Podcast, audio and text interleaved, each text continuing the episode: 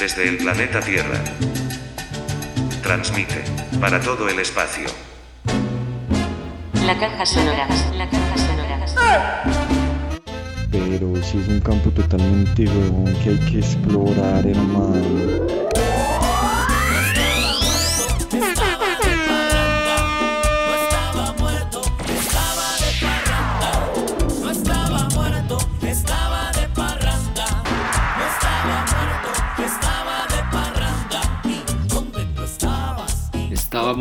Preparándonos, estábamos tomando aire, un respiro y aquí estamos de nuevo con esto que no es nada fácil. Tiene su secreto. A mí también me gusta Majive, me gusta el sonido de la caja. Volviendo, volviendo. Vamos a empezar con un pase recapitulando una fantástica entrevista con Fantasía. Viene Jay con voces amigas para ponernos al día con temas que tenemos en el congelador. Pero antes musiquita que llega Bam Bam, quería fresa, me salió chocolate.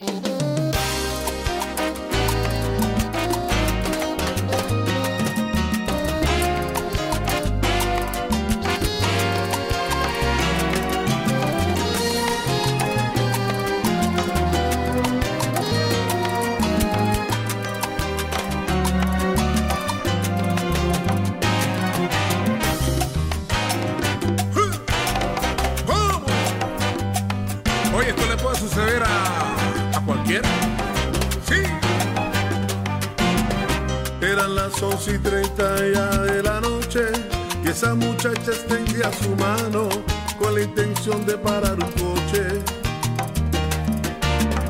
Su vestimenta provocativa hacía que todo el que la mirara se le quedara la expectativa. Se parecía a la princesa de algún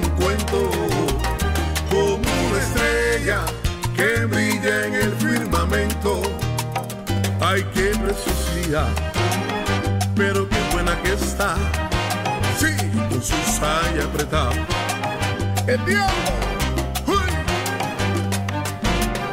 Y sin pensarlo crucé la calle como un don Juan experimentado que ha calculado cada detalle me le acerqué con gran sutileza, muy lentamente y muy silencioso, como depredador a su presa. Y parecía todo saldría a pedir de boca, pero en la vida algunas cosas resultan locas. Y ahí mismo fue donde sufrí la gran decepción, en la que casi me da un infarto al escuchar su conversación. Me dijo que, mulato, tú no te me arrebates, creyéndote que soy fresa, porque yo soy chocolate. Jejeje, qué sorpresa, y me voy para acá, ¿ok?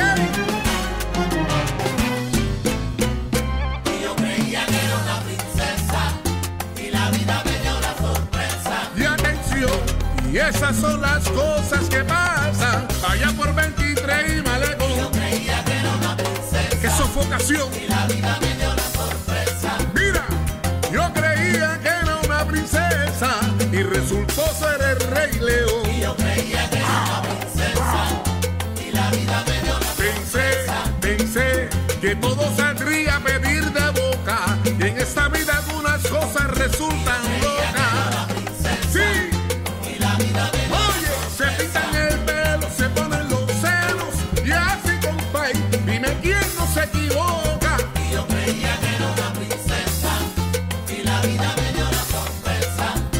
Que la vida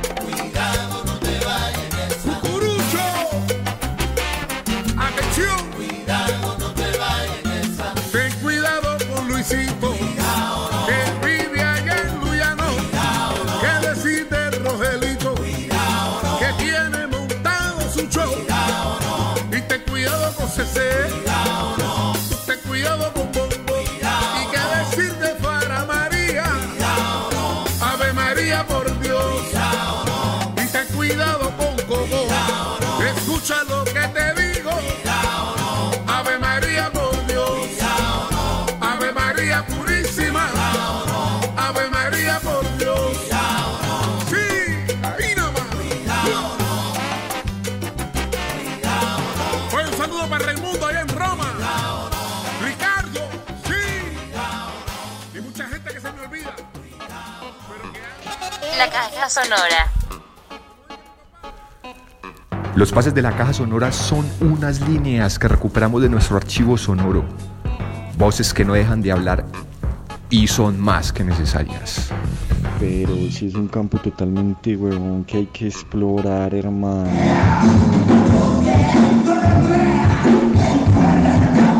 Profe, lo que vas a escuchar en Agarrando Town con Rocha, agarre Town, mijo. Una entrevista. Esa sección está ganando grosso. The Master of Fox Populi. Con Rocha. Y puro agarrando Town. Agarre Town, mijo. Bueno, entonces, entonces estamos con fantasía. Alexa, tu fantasía desde el barrio Santa Fe. Ahorita estamos en Chapinero. Ajá. Salimos de un gran toque de Ramel 666. ¿Qué es Radamel 666? Para mí, ¿Sí? para mí Ramel 666 es como un mensaje político, artístico, en la Sí. cual habla de muchas cosas, Ajá. pero en el fin es de cómo uno lo sienta. Eh, hablamos sobre la violencia policial, Sí. hablamos sobre la violencia estatal, eh, contra la falta de la ayuda del gobierno, Ajá. sobre que nos han estigmatizado a las mujeres trans y a las trabajadoras sexuales y nos han como encasillado como que las putas, donde las putas y ya. Sí. Y me encanta porque en esos espacios de punk, de rock, de expresarnos libremente, somos bienvenidas. Somos bienvenidas porque tenemos la voz de la revolución. Somos mujeres trans históricamente paradas. Porque venimos desde el puteo, venimos desde la agresión policial, venimos desde, desde lo más bajo que muchos pensaran. Sí. Pero aún así hemos sido, así como estoy en estos momentos, entaconada, con una malla exquisita, Sí. eh, que de eso, de revolución, las putas y las trans, estamos parando por nuestros derechos, por el derecho a habitar la calle, por el derecho a habitar en esos espacios, en la música, en que seamos bienvenidas en un espacio. Aquí donde estamos pasando, me vulneraron, Ajá. me sacaron a patadas. Y es como un bar de chicos gays, un bar donde discriminan a personas trans, pero hablan de personas trans y son personas que se lucran de nuestra lucha. Ajá. Son personas que se lucran de nuestra lucha y no podemos permitir, porque las mujeres trans no necesitamos que nos representen. Para eso estamos nosotras, para representar nosotras mismas. Eh, por eso nos separamos de la lucha de la lucha LGBT, de la lucha LGB, porque es una marcha en la cual ha perdido su historia, que es en defender los derechos de las personas, de la libre expresión, de las personas trans que han sido violentadas y han sido asesinadas por culpa del gobierno, por culpa del barrio, por culpa de la violencia policial, por culpa de, del no aceptar a las personas. Oye, qué pena es, es solo de travestis. No, pues ahí puede entrar todo el mundo. No, o sea, que si hay, si hay putas, eh, no sé. Amor, putas hay en todo lado. Entonces ve y buscas. Eh, bueno, entonces como eso, Sí, como que sí. nos califican como que putas. Lo O sea, que- lo acabamos de ver. Hay en todo lado, pero parce, ven a tú a pagarme un servicio, vienes solo a mirarme, solo vienes a, a decir que rica esa puta, pero no le pagas a la puta y no reconoces el trabajo de la puta. Y la puta sí te está tocando, manoseando, te está, haciendo, te, te está dando placer de muchas maneras, pero tú no le reconoces el trabajo que ella está haciendo. Entonces de ahí nos empoderamos. Como que, parce, para muchas personas dicen que el trabajo sexual es fácil, el trabajo sexual para nada es fácil. Contame eso. Eh, me invitas un cigarrillo con un Sí, azul? claro, claro. Amor, un looking azul, por favor. Y me das un piel roja, por favor. O un malboro. ¡Eh, mira el tinto, vecino! La que vaya lleva tinto. Y un malboro, por favor. La orden. Y el looking azul. Ya, ¿Cuánto es ahí, vecino? serían 2.800. ¿Este azul? sí.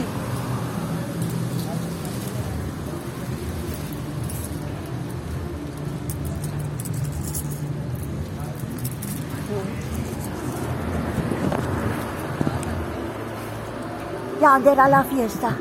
Era aquí en... Si ven. Latinoamérica, es- Vienen a vender Muchas gracias. Yo vine acá a comprar hace rato. Hace rato. Ah, No. Candela. Yo no estaba hasta acá. Ah, esa es la otra yo chica. la tengo. ¿Otra? ¿Quién será? La de allá la- al frente. Ah, la de frente, sí. Carmen Rosa. Ya. Muchas gracias. Bueno, listo. Entonces, fantasía, me estabas contando de que el trabajo sexual es muy difícil. Pero yo quiero partir de una pregunta, de una frase que tú dijiste ahora muy, muy interesante.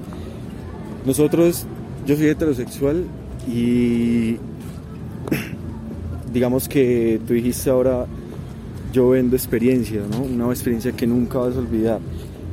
Sí, porque nosotros no solo somos un material de un laboratorio experimental, nosotros somos personas.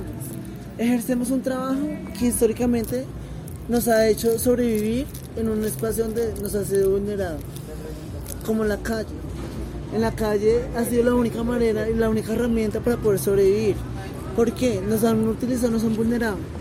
Pero mira, ¿quién me pagó esto? Ah. ¿Quién me pagó lo que yo hice? Yo. Hace mucho tiempo en esta misma zona donde estamos caminando ahorita, la policía llegaba y no discriminaba tanto a un gay como a una chica trans. Vea una chica trans en la multitud de un gay, se la monta la mujer trans. ¿Por qué? Porque piensan que las putas siempre vamos a ser las problemáticas. Que porque las putas y las trans vamos a ser las que roban, las que van a hacer la... Sí, como que todo ese estigma que tienen con nosotras. Y las hemos demostrado. Que mira, amor, con la pasarela que hago día y noche, no me importa ninguno de esos comentarios. Lo que me importa es en producir dinero. Me importa de que ellos sepan de que una mujer trans está transitando esa calle. De que aún así que las violentaron, las corretearon, acá estoy parada. Literal, acá hace mucho tiempo, en serio, fue en la zona de Teatrón. O sea, Teatrón fue una zona de chicos gays y chicas trans. Y Teatrón fue, es muy discriminatorio. Por vestir así, sensual, sexy, no me hubieran dejado entrar allá. Y en ese espacio de rock y de rock and roll, fue puta, me dieron una libertad tan grande que pude ser yo misma. Y no me tuvieron que presionar. Entonces, bueno. Qué chimba, qué chimba, pero fantasía, ¿qué es la calle para vos? ¿Qué significa la calle para vos? Para mí la calle, mira lo que es ahorita. Sí. es vivir y transcurrir todo lo que estoy transcurriendo. ¿Qué estamos viendo? Recuerda que esto es Sonoro. Estoy transcurriendo una, una vitalidad en calle. Estoy evitando la zona gay. Estoy evitando, estoy transcurriendo con personas trans, chicos gays, heterosexuales, no binarios. Y aún así estamos compartiendo. Sí, y esto no nos excluye. Bueno, ahorita. Para mí la calle ha sido un espacio en el cual me he enamorado, pero no tan fácil, porque la calle a mí me violentaron, me corretearon, por tener tacones y por vestir una prenda de mujer, me violentaron y me corretearon. Vieras en serio, con todo respeto. Así como tú me lo haces así bonita, Sí, hermosa, eres hermosa. acá entre nos, dos hombres me pueden dar la pela en el piso y a mí me ven con una travesti XY y nadie se va a meter por mí. Igual, no lo digo solo por mí, una mujer. A una mujer literal la ven borracha y le están golpeando. Muy pocos, o bueno, o soy mentiroso, sí se van a meter por hecho. Pero muy pocos, se lo juro. Se mete más una mujer o se mete más una trans que un hombre a defenderla a ella.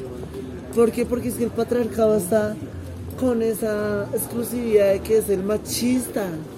Hijo de puta, sabiendo que la que domina y sabiendo la que tiene el poder somos nosotras las mujeres. Mujeres. No solo mujeres trans, mujeres. Sí. O sea, no me tengo que identificar como mujer trans, mujer. No, soy una mujer. Y me tienen que respetar tal como soy. Entonces a mí la calle es eso. Como parce. Pelo lo que yo quiera pelar. Soy la persona que quiero ser. Y me expongo a lo que me expongo por ser lo que soy. ¿Sí me hago entender? Y a mí nadie me va a discriminar por lo que soy, porque parce, lo estoy dando con mi físico, Ajá. con mi integridad, que es lo que más vale. Parce, no tengo que estar, estar siempre peleando por el derecho al sexual cuando lo estoy habitando.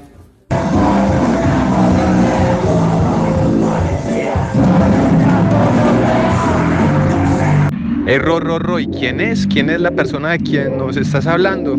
Parce, nada, ahí la historia termina cuando ya finaliza justo la entrevista, llegamos a un bar de electrónica después de haber salido del toque de Radamel 666 y no, marica, ya una vez entrados ahí en gastos, parce, ya, huevón, esa nena se volvió la diva del- de, de ese, de ese bar, huevón, todo el mundo bailando alrededor de ella, no, es que, parce, más porque baila una chimba, tiene un cuerpazo, huevón, es súper sensual.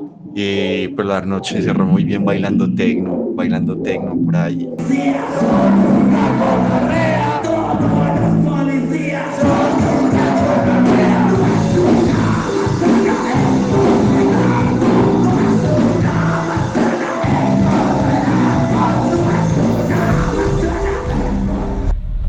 Rocha, te sobra game y te falta paro. Gamer. mentira, mentira. Parce, profe, Háblelo, háblelo. Estamos al aire, papi. la entrevista que le hizo Rocha que noche a Fantasía, qué madrugada, con esta que le hace Jay a John Kenneth Ya Silva. está preparada. Casan muy bien, muy a propósito. Ya viene, ya viene. Yo le había sugerido a Jay que en lugar de ese canto sagrado, pues que por lo demás está muy bueno, Ahí lo tenemos listo. hay un manifiesto de Pedro Lemebel, También está ese manifiesto. artista, escritor y activista chileno. Sí, señor. Y viene muy bien al caso para el orgullo gay. Ese es el tema. Bueno, Rea, espero que sean muy buenos en edición porque ya he grabado dos partes y en todas digo como hijo de puta, me Hijo de equivoqué. puta, quedó bueno, quedó bueno. Pero bueno. ¿Vamos con eso o qué? Esta es la caja sonora improvisando e insultando. Ja. Hola para todos, todas y todes. Mi nombre es Kenneth Silva. Tengo 22 años, soy de Puerto Caldas, Pereira. eh, estudiante de Derecho, activista y bueno, me muevo un poquito como en todo el tema de derechos sexuales y reproductivos. Y hoy me invitaron por aquí a hacer una reflexión sobre lo que es el orgullo gay y cómo las maricas vivimos el orgullo gay. ¿Cierto?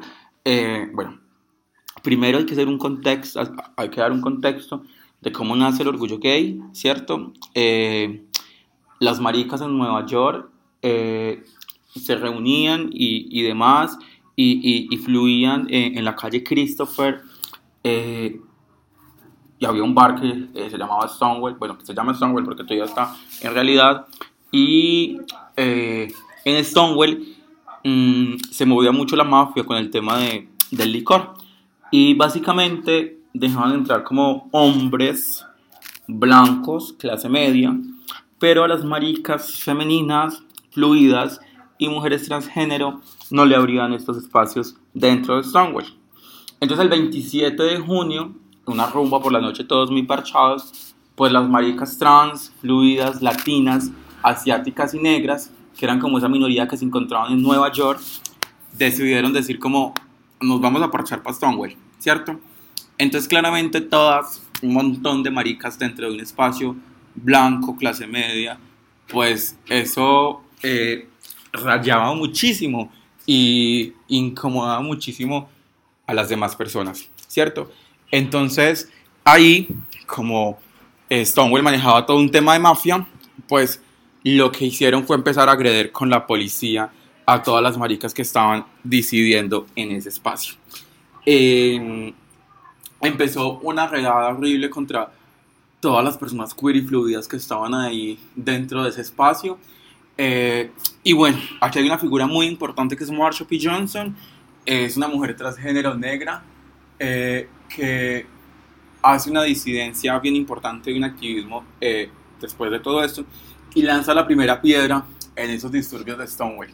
Ella es la que da inicio a la defensa y las maricas se agarran toda la noche con la policía y con la mafia eh, estadounidense y neoyorquina eh, de ese momento. Eh, hay un conflicto toda, toda, toda, toda la noche. Hay muchas maricas muertas, hay algunos policías agredidos y fallecidos. Y al otro día, que es 28, pues el, el conflicto fue toda la, todo el 28 en la madrugada. Entonces las maricas ahí mismas calientes deciden salir a movilizarse eh, en conmemoración a lo que acaba de pasar y por eso celebramos el orgullo gay el 28 de junio, ¿cierto? Ese es como el contexto histórico del orgullo gay, ¿cierto? Eh, hay un documental bien interesante en Netflix que es La muerte y vida de Marsha P. Johnson y hay unas reflexiones bien interesantes frente como, a cómo lo vivieron ellas, ¿cierto?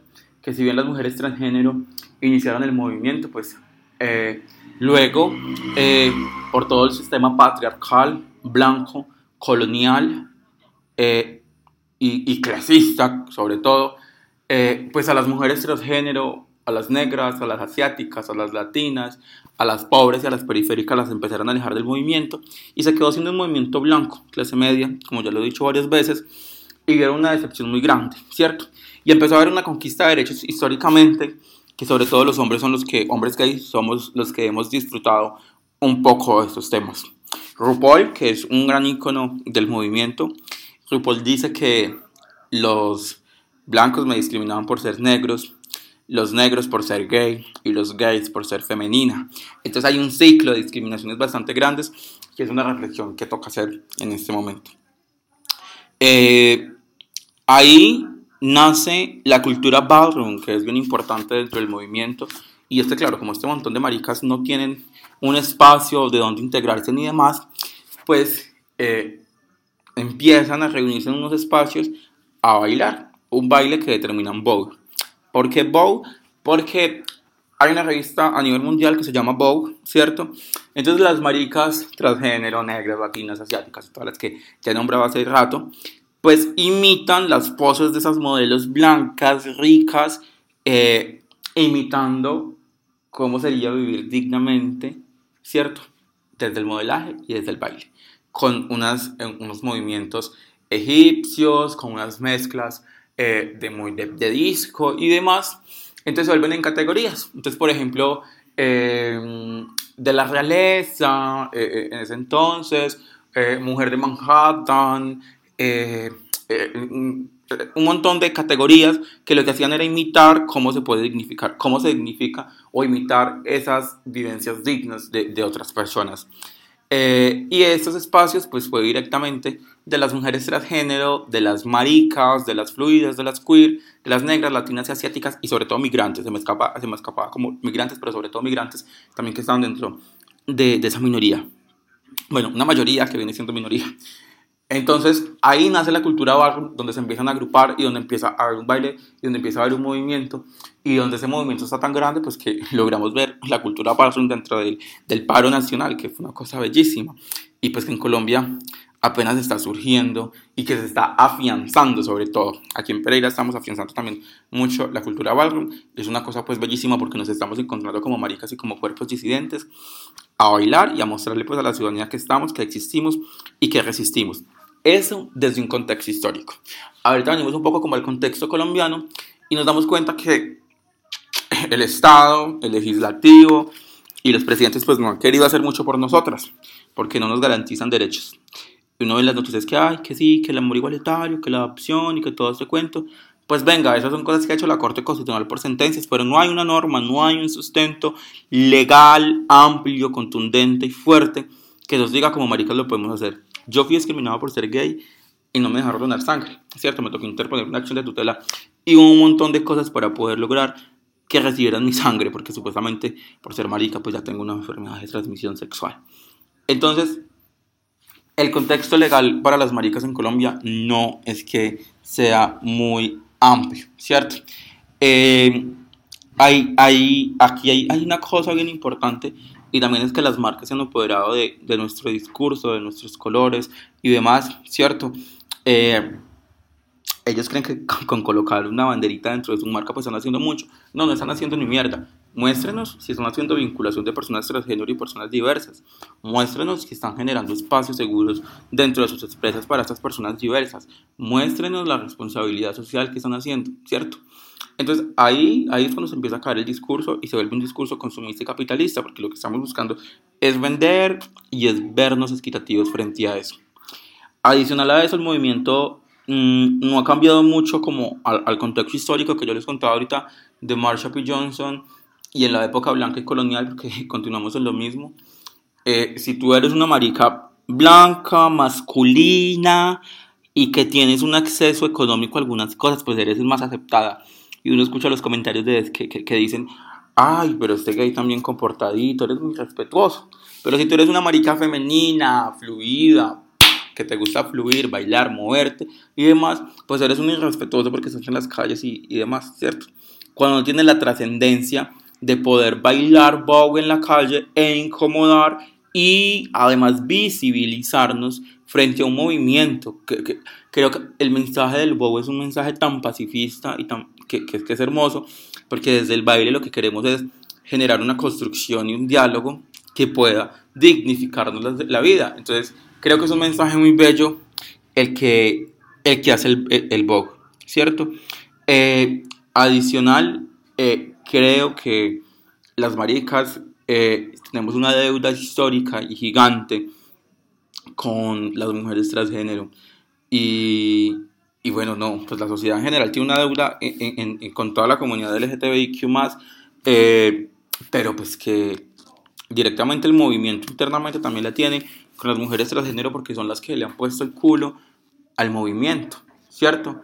Son las que han luchado todo el tiempo por por generar cosas, pero las maricas eh, se quedan, pues las personas que se quedan como con esos derechos y ellas no han tenido como muchas posibilidades dentro de un reconocimiento legal y social amplio, ¿cierto? Entonces creo que es importante que hay, hay, hay que apostarle a eso, hay que apostarle a eso, sobre todo la reivindicación de mujeres transgénero. Bueno, las personas que están escuchando este podcast, pues que sepan que ahorita se les está apostando también muchísimo a eso y, y desde, desde ese respeto por la dignidad del otro, al momento de pasar por las calles y ver una mujer transgénero, no, ella no está vestida, ella no está payaseada, no, ella eh, es una mujer, se siente una mujer y siempre va a ser una mujer, eso tiene que estar clarísimo. Las mujeres trans son mujeres y, se tiene que meter en la cabeza que hay mujeres con pene y, hay hombres con vulva, eh, porque también tenemos a, a, a, los hombres transgénero, ¿cierto? Es importante eso. Eh, como último les quería contar también como a la gente le sufre mucha duda como que bueno, y esta gente va a meter todo el abecedario dentro de las siglas, pues que les, pues, estamos LGTBIQ+, y que la L pues significa lesbianas, que la G significa personas gays, que son hombres, que gustan de otros hombres, que la T tiene tres significados que son trans, eh, transgénero, transexual y travesti, que transgénero es cuando una persona trans, o sea, una mujer, un hombre que hace un cambio a mujer, pues solo se hace una transición eh, visual del pelo y demás y de vestirse, pero nunca se hace una vaginoplastia. En cambio, una persona transexual sí lo hace porque estamos hablando del sexo y no del género. Y la persona travesti es la que sí eh, se viste del, del, sexo, del género opuesto en algunas ocasiones. LGTBI, bueno, la, la B es de personas bisexuales que les gustan los dos géneros o sexos eh, LGTBQ+, la, la Q que es de las personas queer, son personas que no se identifican con ninguno de los dos sexos, ¿cierto? Que fluyen de manera directa, que, que yo, yo, puedo ser muy masculino, muy, verme muy hombre, por decirlo así, pero me pongo aritos, me maquillo, me puedo poner una falda, y, y entonces yo, yo soy disidente del género, ¿cierto? Los intersexuales son los que sí eh, desde nacimiento y con una identificación también sexual empiezan a hacer eh, eh esa, esa notaría. Y, y, más, porque pues hay un montón de géneros que se están empezando a, a consolidar y pues si nos toca meter 20 letras, pues les metemos, porque hay que generar visibilidades a las otras. Yo creo que es bien importante el respeto por la diferencia, creo que este mensaje hay que, hay que, hay que quedar, que el respeto por la diferencia es re importante y que adicional hay que darle visibilidad a, a todos y a todas y a todos, que es que no queremos aquí generar cambios, ni queremos obstruir ni nada, lo que queremos es que haya políticas de salud sexual y reproductiva con garantías en, para toda la población. Aquí no, no, pretendemos, no pretendemos irnos a casar a sus iglesias mm, ni a sus congregaciones, no. Solo estamos pidiendo que un Estado social de derecho, que está bajo la Constitución del 91 como laico y con los principios básicos, pues genere garantía, ¿cierto? Si el Estado es el que me tiene que generar garantía, pues voy a la notaría. Yo no momento que el padre me case, no, con que el notario me pueda casar eso me genera una garantía, ¿cierto? Entonces, aquí hay que hacer unas reflexiones más profundas eh, frente a cómo respetamos la diferencia. Y bueno, ni siquiera es una cosa de, yo, personalmente, ni siquiera es que, que, pido que me toleren. O sea, es que perra, no necesito que tú me toleres, eh, ni que respetes mi... O sea, yo no, yo no voy a respetar nunca tu discurso.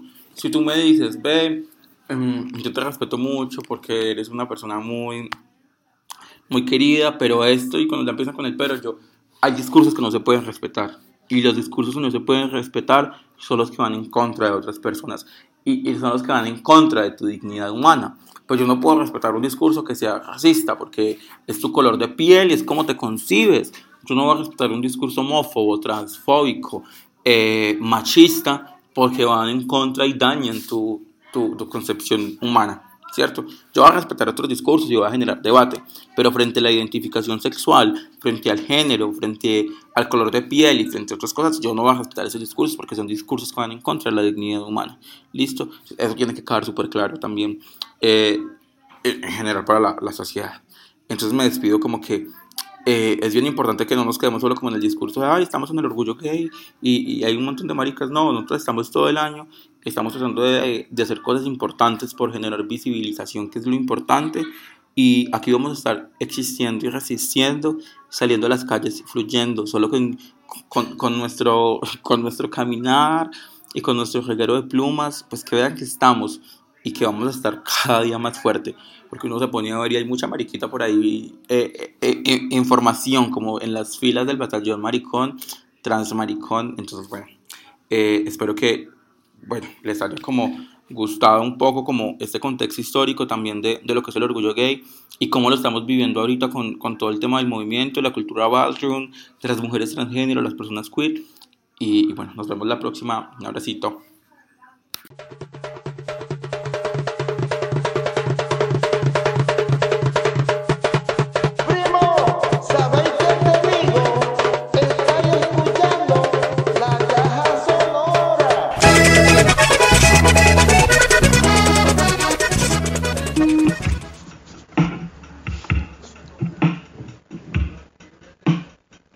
En la caja sonora, Poesía con Jay.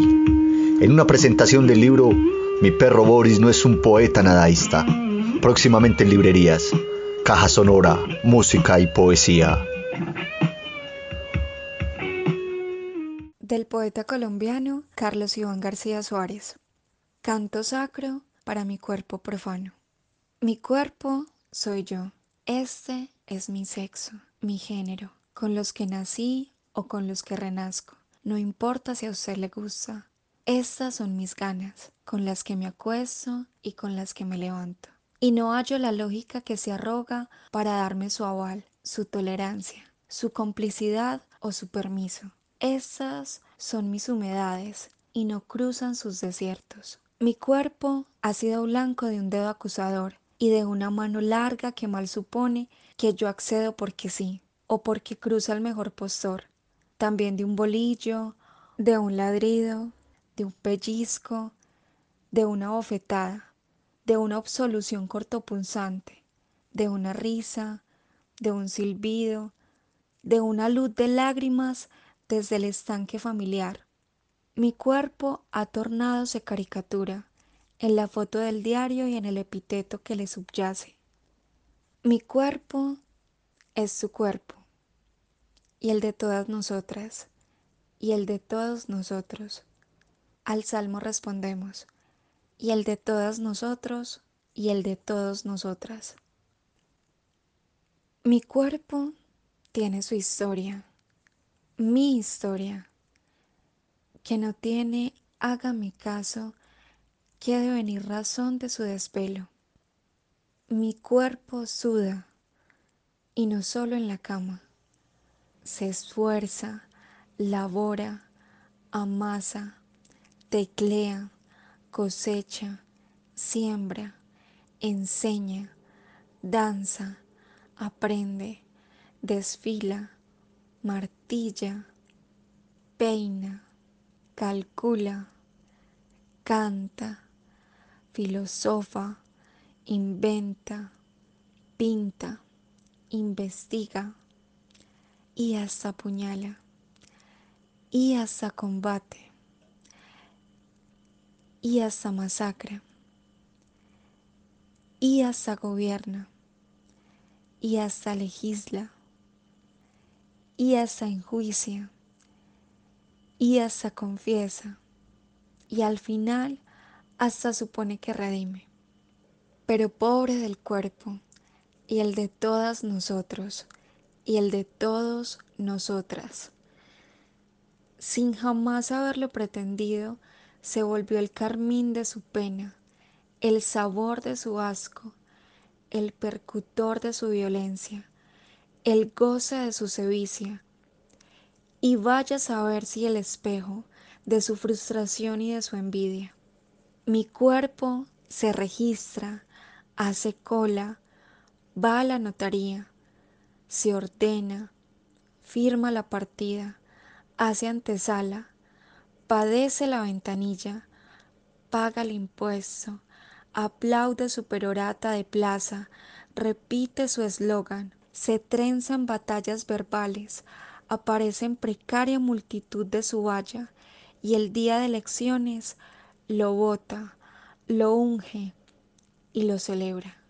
Pero ha iluso este cuerpo y el de todas nosotros y el de todos nosotras, una ciudadanía de segunda, una caverna, una piedra en el zapato, una vergüenza ajena, un montón de advenedizos y convidadas de piedra.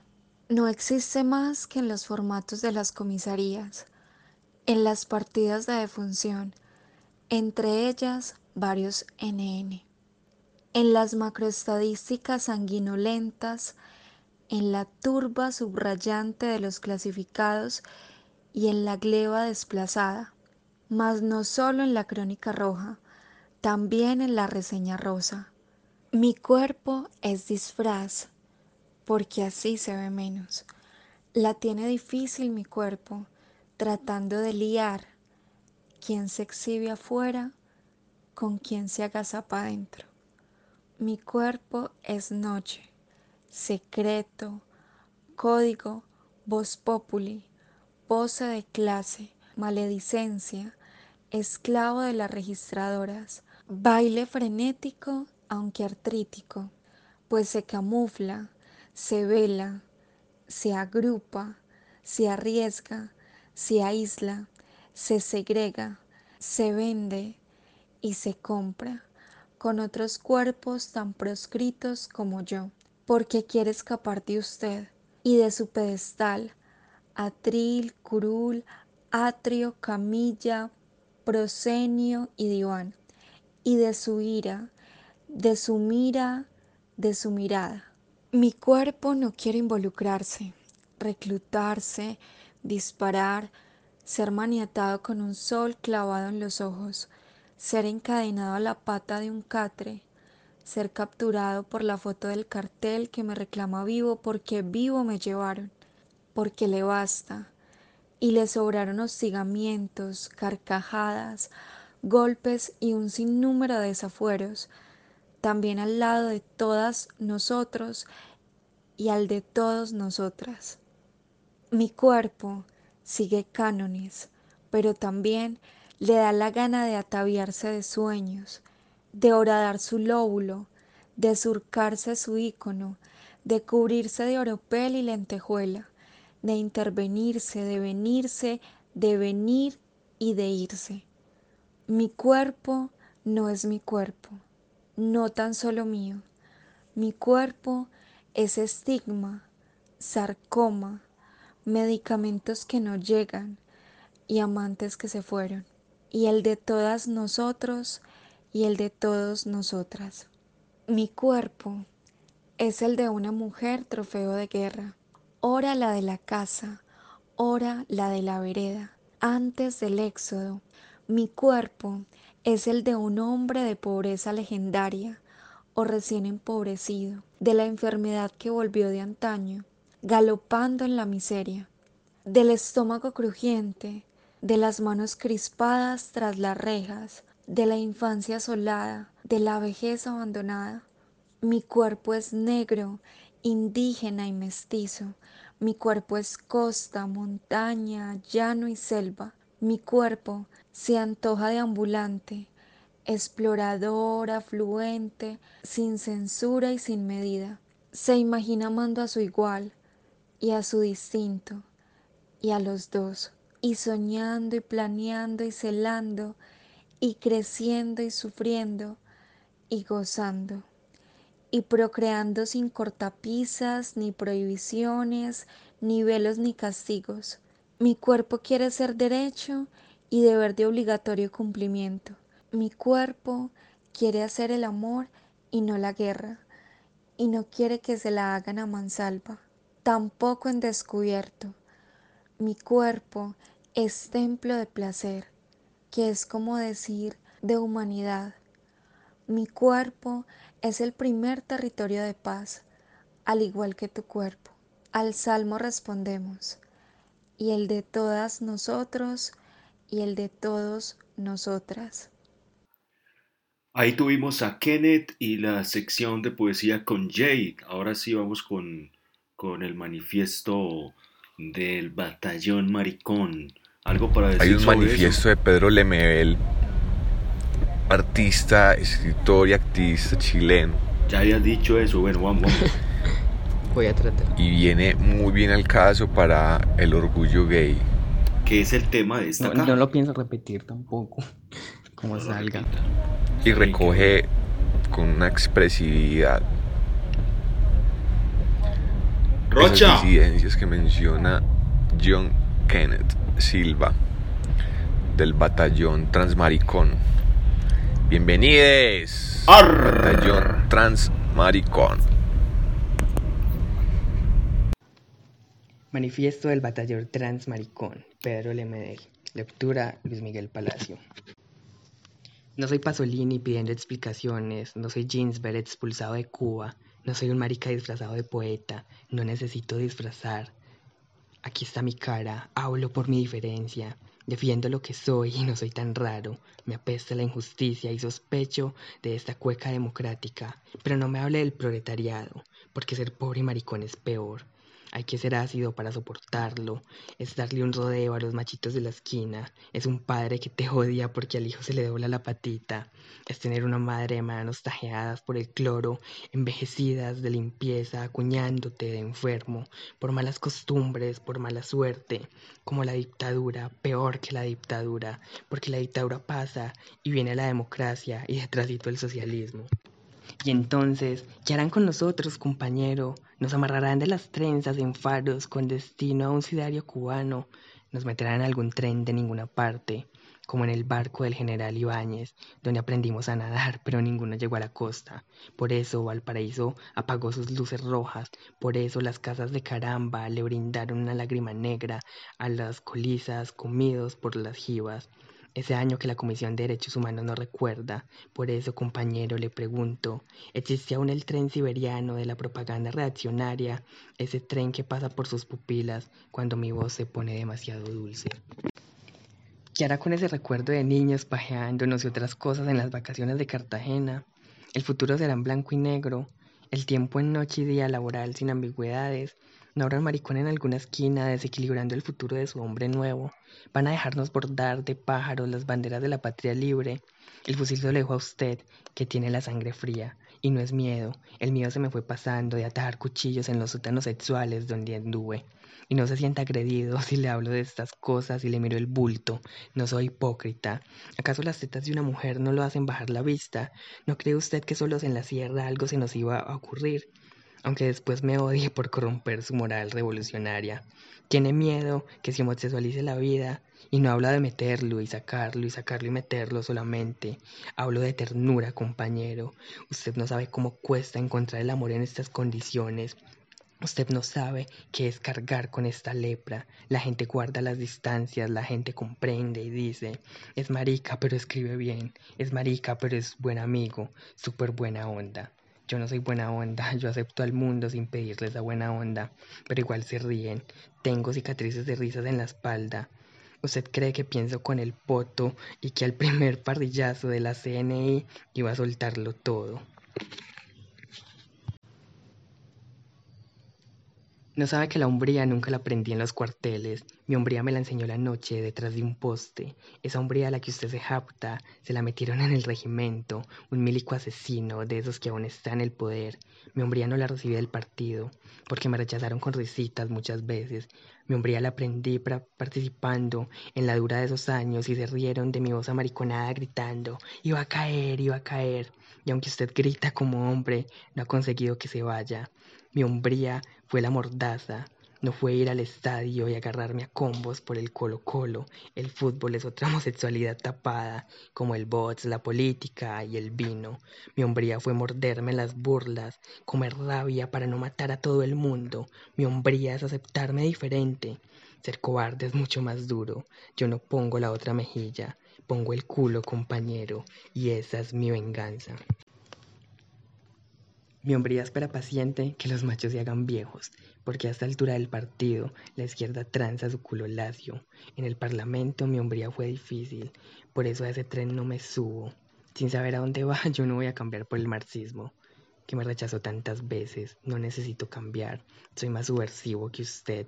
No voy a cambiar solamente porque los pobres y los ricos, a otro perro con ese hueso, tampoco porque el capitalismo es injusto. En New York los maricas se besan en la calle, pero esa parte se la dejo a usted, que tanto le interesa, que la revolución no se pudera del todo. A usted le doy este mensaje y no es por mí. Yo estoy viejo y su utopía es para las generaciones futuras. Hay tantos niños que van a nacer con una alita rota y yo quiero que vuelvan, compañero, que su revolución les dé un pedazo de cielo rojo para que puedan bollar. Voces, voces, voces y pensamientos, resistencia y música. En la caja sonora tenemos de todo. Aquí llega la Madonna, nuestra Madonna Bouquet. Musiquita, musiquita en la caja para amenizar la resistencia.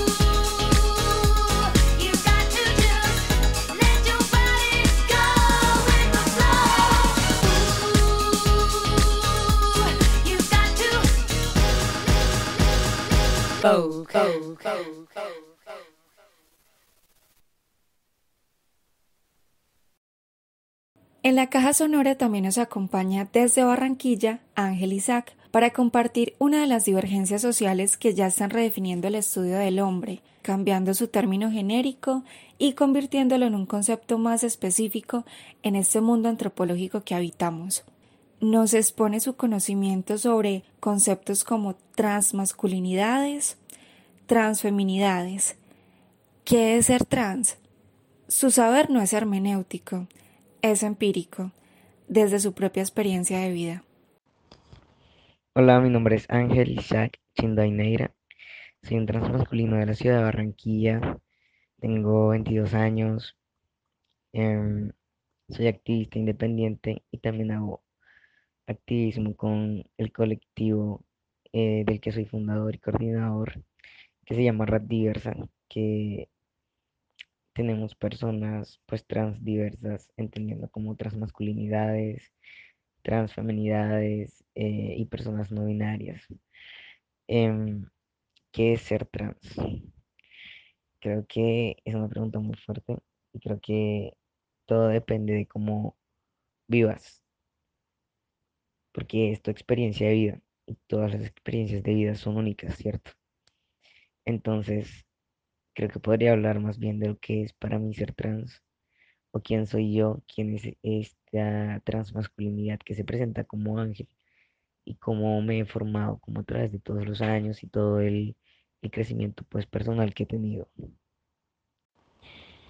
Yo recuerdo que desde muy pequeño eh, tenía conciencia como de que yo no era mujer, sin embargo no sabía qué era y eso de pequeño pues primeramente me rayaba un montón porque yo obviamente quería tener un referente, identificarme con alguien, pero como vemos tan pocos referentes trans, ya sea en televisión, en series, en noticieros, en espacios públicos, pues no podemos identificarnos de pequeños.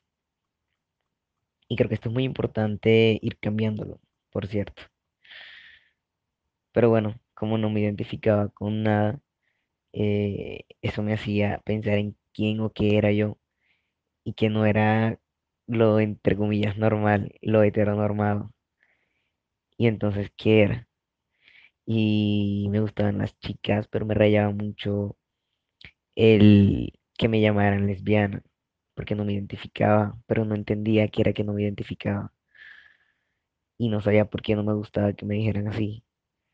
Y creo que pues aprendiendo como un poco acerca de, de cada orientación sexual y pues ir em, aprendiendo acerca de temas de género, diversidad y todo esto, pues creo que eso en realidad fue lo que me guió como a lo que soy ahora, ¿cierto?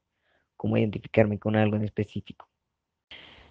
Sobre todo porque las transmasculinidades tienen tan poca visibilidad, uno no lo cree, pero, pero ¿qué es para la sociedad un transmasculino? Porque es que no nos leen, no nos leen como transmasculinidades, no nos leen como hombres, sino que nos leen como una expresión de género y nos llaman con, con nombres o calificativos quizás grotescos, como eh, machorra o, o, o una mujer simplemente que es muy masculina, pero no, no, no nos toman como hombres. Entonces, es tan la visibilidad que uno no sabe ni siquiera cómo, por dónde coger, ¿cierto? Y siento que esto lo hace simplemente más dificultoso.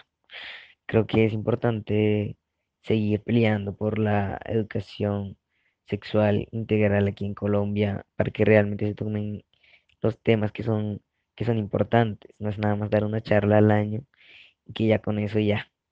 No, es importante hablar de diversidad y de todos los términos estos que de pronto son complicados cuando uno está joven, pero no es que sean complicados, es que nunca nos los explican. Y entonces fue cuando empecé a vestir de manera masculina, porque empecé a juntarme con unos amigos y ellos eh, me fueron dando sus camisas, me acuerdo. O sea, como, como así fui recolectando ropa como de, de otras personas, eh, especialmente hombres, em, y me sentía mucho más cómodo. Y a veces me confundían como con un niño, y la verdad es que eso como que se me inflaba el pecho, pero obviamente yo no decía nada, porque todavía no entendía muy bien y me daba un poco de miedo de lo que dijeran mis amigos, ya que siempre, pues, no es por vanidad, pero incluso desde antes de la transición, pues yo, yo era muy lindo, entonces em, tenía el cabello como muy largo y a la gente como que le gustaba esa imagen mía. Sin embargo, eso no me identificaba. Pero me daba mucho miedo que mis amigos siempre me habían visto de esta forma y que, y que a ellos les gustaba eso. Y que cada vez que comentaba el tema como de cortarme el cabello o algo, pues em, me decían que no, que yo porque iba a hacer eso, que no me lo cortara, que una cosa no tenía que ver con la otra y tal. Entonces fue difícil, para mí fue difícil al principio. Y con mi familia también em, habían problemas, yo tenía muchos problemas en casa porque pues obviamente eh, mi mamá se oponía completamente a la idea y tenía muchos encuentros con ella en ese tiempo. Em, finalmente yo me fui de casa em, como con 17 años y me fui a trabajar a Medellín y ella fue quien finalmente tuve la valentía de cortarme el cabello porque sabía que nadie estaba vigilándome, que mis amigos no me estaban vigilando en el momento que, que mi mamá no me estaba viendo y que pues no me iba a pelear porque ya era independiente, soy un ser autónomo, entonces cortarme el cabello fue, fue un súper logro para mí y aún así no decía que era un transmasculino, aunque ya lo tenía claro. Y me llené de temores, la verdad, sinceramente estaba lleno de temores incluso cuando empecé la transición. Y muchas personas me decían como, Marica, pero si tú dudas, entonces no eres. Y me hacían dudar de mi propia identidad. Pero no era que yo dudara, dudara de esto, simplemente me daba miedo todo lo que conllevaba la palabra trans, porque mencionarme trans me parecía súper peligroso por toda esta realidad que tenemos las personas trans, donde es difícil estudiar, donde no tenemos casi acceso a trabajo, a salud, y, es difícil y entender que la, la vida de las personas trans es guerreada, guerreada y todos lo hacemos peleando.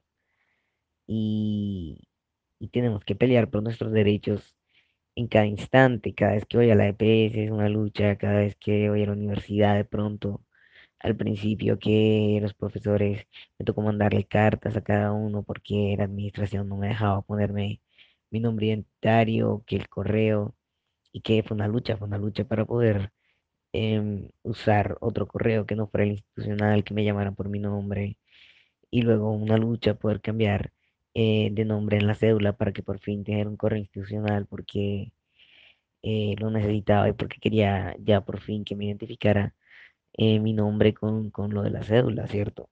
Y que, y que para, y que fuera exterior, o sea, que fuera ya real ya. Y creo que me adelanté un poco, pero, pero sí, siento que he tenido muchos avances, la verdad. Tengo un año en tratamiento de reemplazo hormonal y siento que a pesar de que no he cambiado tanto como quisiera, porque yo me hice muchas expectativas, em, he cambiado un montón igual y que estoy mucho más cómodo conmigo, que soy mucho más feliz desde que lo dije por primera vez, que se lo dije a, a Michael, que es un amigo de toda la vida, y él estaba asustado, también estaba asustado al principio, pero él me apoyó siempre, y siempre, siempre, siempre me apoyó. Y, cuando se lo dije, enseguida usó otros pronombres, ya que yo no me lo creía. Y nada, fue como de las primeras personas que le dije. Luego lo fui diciendo como en voz alta, más y más frecuente hasta que ya se hizo real. Y como dije, siento que he avanzado un montón, siento que, sobre todo emocionalmente, porque al principio era muy inseguro de mí, me sentía con mucha disforia, de repente me rayaba mucho por mi cuerpo y, y trataba de hallarme en masculinidades que en realidad no me representan. Trataba de hallarme ahí y no entendía por qué tampoco me hallaba ahí. Y entendí luego que, que para ser un hombre no tengo que seguir con el patrón pues impuesto, patriarcal, heteronormado. Y que después de eso empecé a pensar más como, como en mí. Hola, mi nombre es Ángel Isaac Chindoineira. Soy un transmasculino de la ciudad de Barranquilla. Tengo 22 años. em, soy activista independiente y también hago activismo con el colectivo eh, del que soy fundador y coordinador, que se llama Rat Diversa, que tenemos personas pues trans diversas, entendiendo como otras masculinidades, transfeminidades eh, y personas no binarias. Em, ¿qué es ser trans? Creo que es una pregunta muy fuerte y creo que todo depende de cómo vivas, porque es tu experiencia de vida y todas las experiencias de vida son únicas, ¿cierto? Entonces, creo que podría hablar más bien de lo que es para mí ser trans o quién soy yo, quién es esta transmasculinidad que se presenta como ángel y cómo me he formado como a través de todos los años y todo el, el crecimiento pues personal que he tenido. Y que sí soy un hombre trans que a veces se maquilla y sí soy un hombre trans que de pronto le gustan las camisas cortas. em, soy un hombre trans al que le gustan los hombres. Y sí, em, salido con hombres y eso no me hace menos hombre. Tener pecho no me hace menos hombre. Em, creo que ya basta de estas conductas. em, ya yo he marcado como un punto y aparte en cuanto a todo esto. Siento que, que me he construido y a medida que me he construido, he podido deconstruir esta imagen patriarcal de que todos los hombres deben ser de una forma y si no, no son hombres. Y creo que es momento de que ya todos hagamos lo mismo. Con mi familia el tema siempre ha continuado un poco difícil porque mi mamá es un poco como reacia a la idea.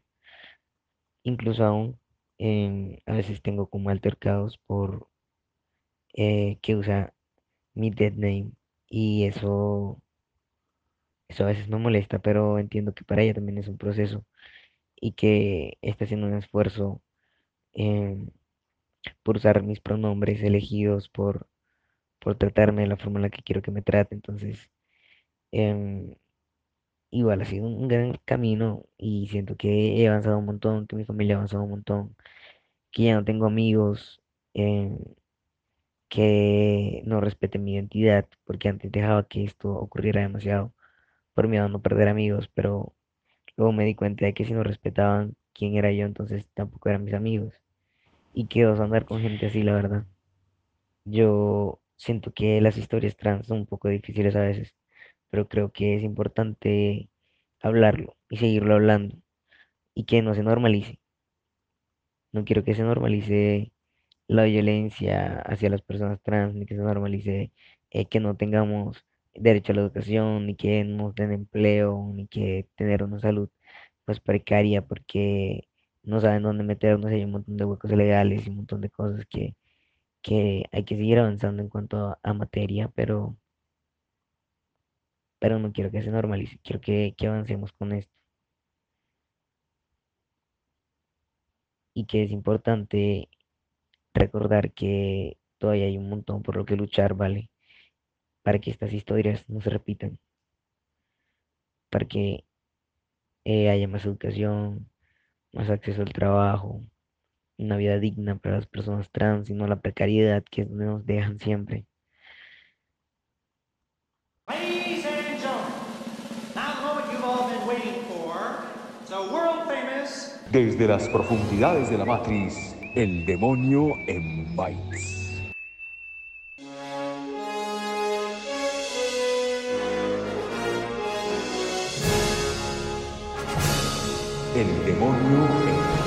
Bueno, mi profesor y la sección del demonio, hace días no la escuchábamos porque andábamos de paro y ya estamos como que retomando nuestras secciones clásicas, las originales de la caja sonora. Entonces acá nos vamos con una data cis, cisgénero, necrológicas. El demonio transmite. Bueno, de la velada de la semana anterior de la marcha del orgullo, de la marcha LGTBIQ en Medellín, pues eh, se supo que asesinaron a Isabela Garzón, una mujer trans de 23 años, y eso fue luego de la movilización, del desfile, de la gran marcha. Eh, y bueno, eso es una noticia, una noticia desafortunada que acontece en una zona de la ciudad de Medellín. Y no mencionemos la zona para no estigmatizar sectores. Y también denuncian asesinato de mujer trans en el sur de Bogotá. Hay investigación abierta por homicidio de mujer trans, transfeminicidio. Eh, y en lo corrido de 2021 se tiene registro de al menos 15 mujeres trans asesinadas en Colombia. En 2020, según cifras preliminares de Colombia Diversa, hubo 28 asesinatos a personas trans. Se trata, se trata de la transfobia.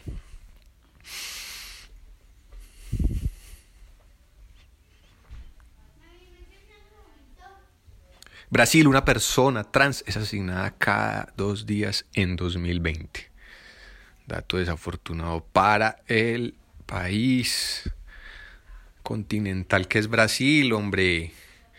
Y bueno, y nos vamos con esta última necrológica. Brasil encabeza así la lista de países con más asesinatos de trans, con casi más del triple de crímenes de este tipo registrado en México, la segunda nación en el ranking mundial, de acuerdo con los datos del Observatorio de Personas Trans Asesinadas.